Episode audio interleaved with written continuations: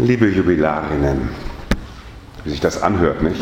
Jubilarin sein. Für manche ist das irgendwie, ja, man wird halt älter, so ist es halt, nicht? Also, liebe Jubilarinnen und liebe Mitschwestern, liebe Verwandte und Freunde, da sitzen sie jetzt so vorne in der ersten Reihe.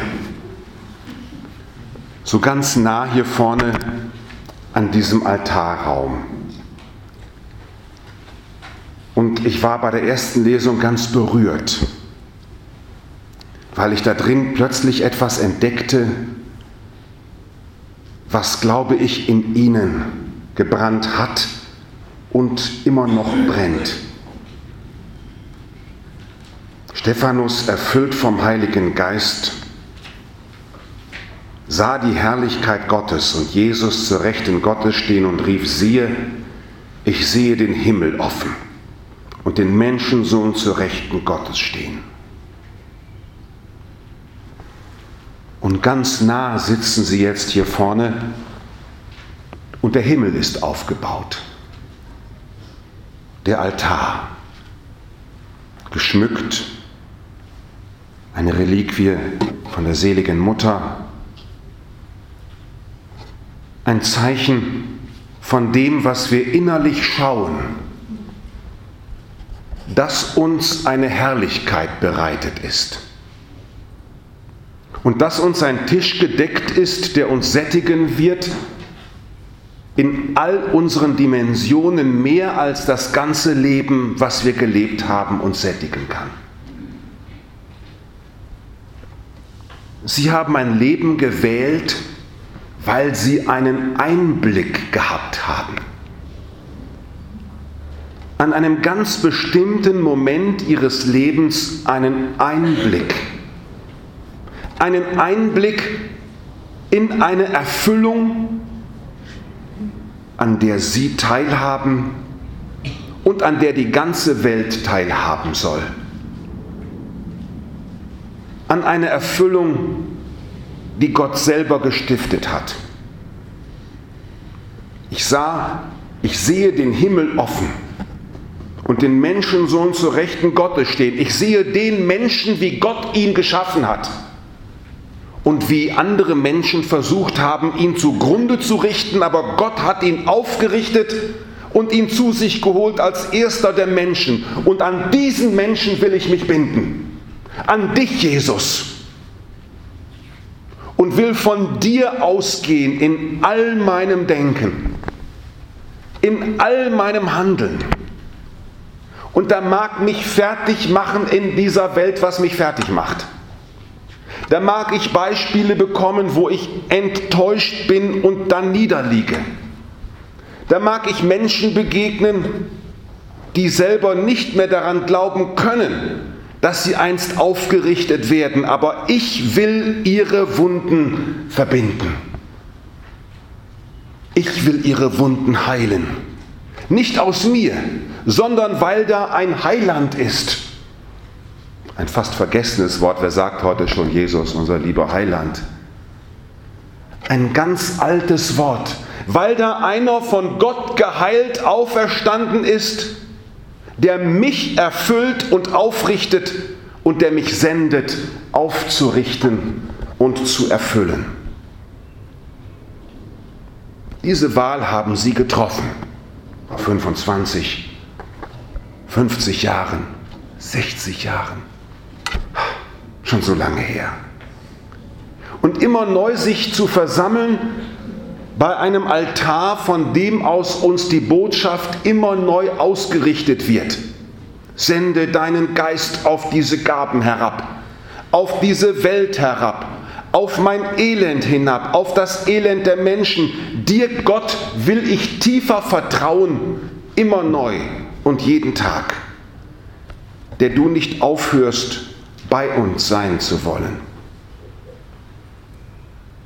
Ich sehe den Himmel offen und den Menschensohn zur Rechten Gottes stehen. Ich sehe meine Zukunft in dir, Gott, geborgen. Und von dir will ich ausgehen und mich senden lassen. Wo sind sie nicht schon überall gewesen?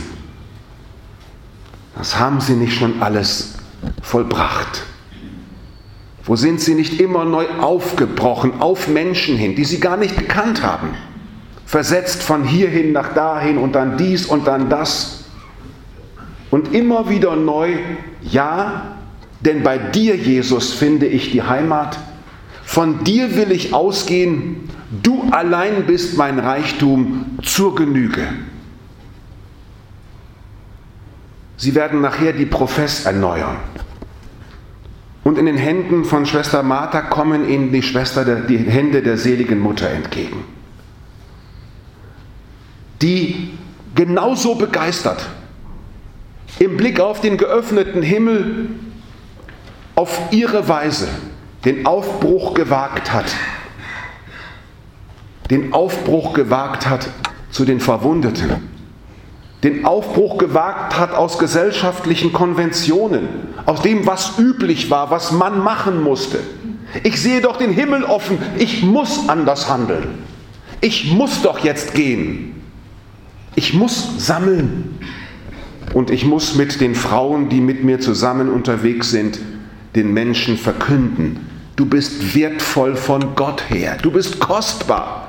Denn ich habe erfahren, dass ich so kostbar bin, dass Gott um meinetwillen Mensch geworden ist, um meinetwillen die Leiden dieser Zeit getragen hat, um meinetwillen Auferstehung geschaffen hat, auf das ich Anteil daran erhalte. So kostbar bin ich. Und das will ich unbedingt weitergeben. Den Menschen verkünden, ihnen spürbar machen, wo du kein Wort mehr hast, da hat Gott ein Wort für dich. Wo die Menschen keine Tat mehr für dich haben, da hat Gott eine Tat für dich.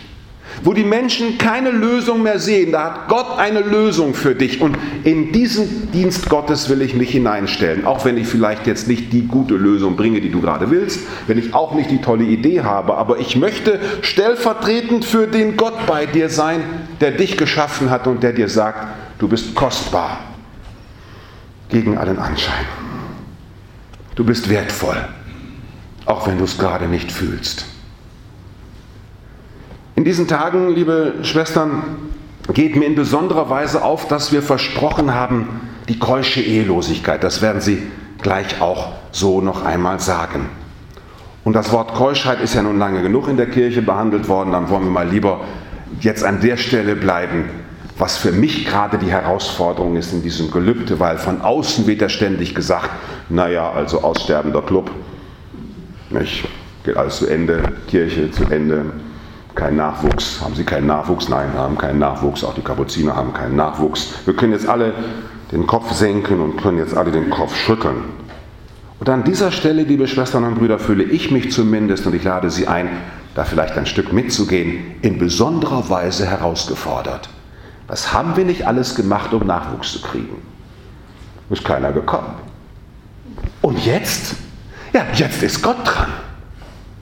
Jetzt setze ich meine Hoffnung noch mehr auf ihn. Noch mehr möchten wir von ihm die Zukunft erwarten, die er stiftet, die er möglich macht. Dafür sind wir doch angetreten. Wir sind nicht angetreten, liebe Schwestern und Brüder, in den Orden, aber auch Sie, die Sie in den Pfarrgemeinden so manchmal denken, wo soll das alles noch hinführen? Wo Sie so manchmal denken, das ist doch alles auch ziemlich schwierig dass wir uns daran erinnern, also Jesus war allein. Unter dem Kreuz waren zwei. Zwölf haben ihn dann gesehen. Und dann hat sich ein bisschen weiterentwickelt, aber Christen, liebe Schwestern und Brüder, zählen nicht nach den Zahlen dieser Welt, sondern bilden da, wo sie sind und wie viel sie auch sind, Hoffnungsorte Hoffnungsorte, an denen der Gesang nicht verstummt, weil er vom Himmel inspiriert ist. Von einer Hoffnung, die nicht auf Mehrheiten setzt und auf Gewalt und auf Macht, sondern auf den, der mit uns geht und der mit uns unterwegs ist. In dir ist meine Zukunft. In dir ist mein Reichtum. In dir meine Familie. In dir meine Erfüllung. In dir meine Freude. Von dir her will ich denken von dem Himmel, den ich offen sehe. Liturgie zu feiern, liebe Schwestern und Brüder, ist nicht, dass wir zusammenkommen und hoffentlich kriegen wir da ein schönes Gefühl bei. So wird Liturgie manchmal ein bisschen missverstanden. Nein, wir feiern nicht Liturgie, damit wir ein schönes Erlebnis haben, sondern wir feiern Liturgie, weil uns das Schönste schon geschenkt ist. Ein Tisch, ein Gastgeber, ein Gott, der uns erfüllt und entgegenkommt und nicht von uns lassen will. Aus diesem Grunde sind wir unterwegs. Aus diesem Grunde feiern wir. Aus diesem Grunde hören wir nicht auf zu singen bis zur letzten Schwester, bis zum letzten Bruder, bis zum letzten Christen. Wir hören nicht auf zu singen, weil das, was Gott uns gestiftet und ermöglicht hat, bleibt uns im Blick und bleibt uns kostbar und wertvoll. Wer hört, der rufe, komm. Und wer durstig ist, der komme. Ja, ich komme bald. Komm, Herr Jesus. So endet das Buch der Offenbarung. Es ist der Ruf derer, die nicht aufhören wollen, die von Gott entzündete Sehnsucht im Herzen immer neu wieder sprechen zu lassen. Und so wünsche ich Ihnen, dass Sie mit den Möglichkeiten, die Gott Ihnen gegeben hat, in jeder Minute ihres Lebens das verwirklichen, was sie jetzt gleich in der neuen Hingabe wieder versprechen. Dass sie sagen, ich will den Himmel offen sehen und weil ich ihn offen gesehen habe, kann ich gar nicht anders, als von ihm her denken, von ihm her beten, von ihm her handeln. Amen.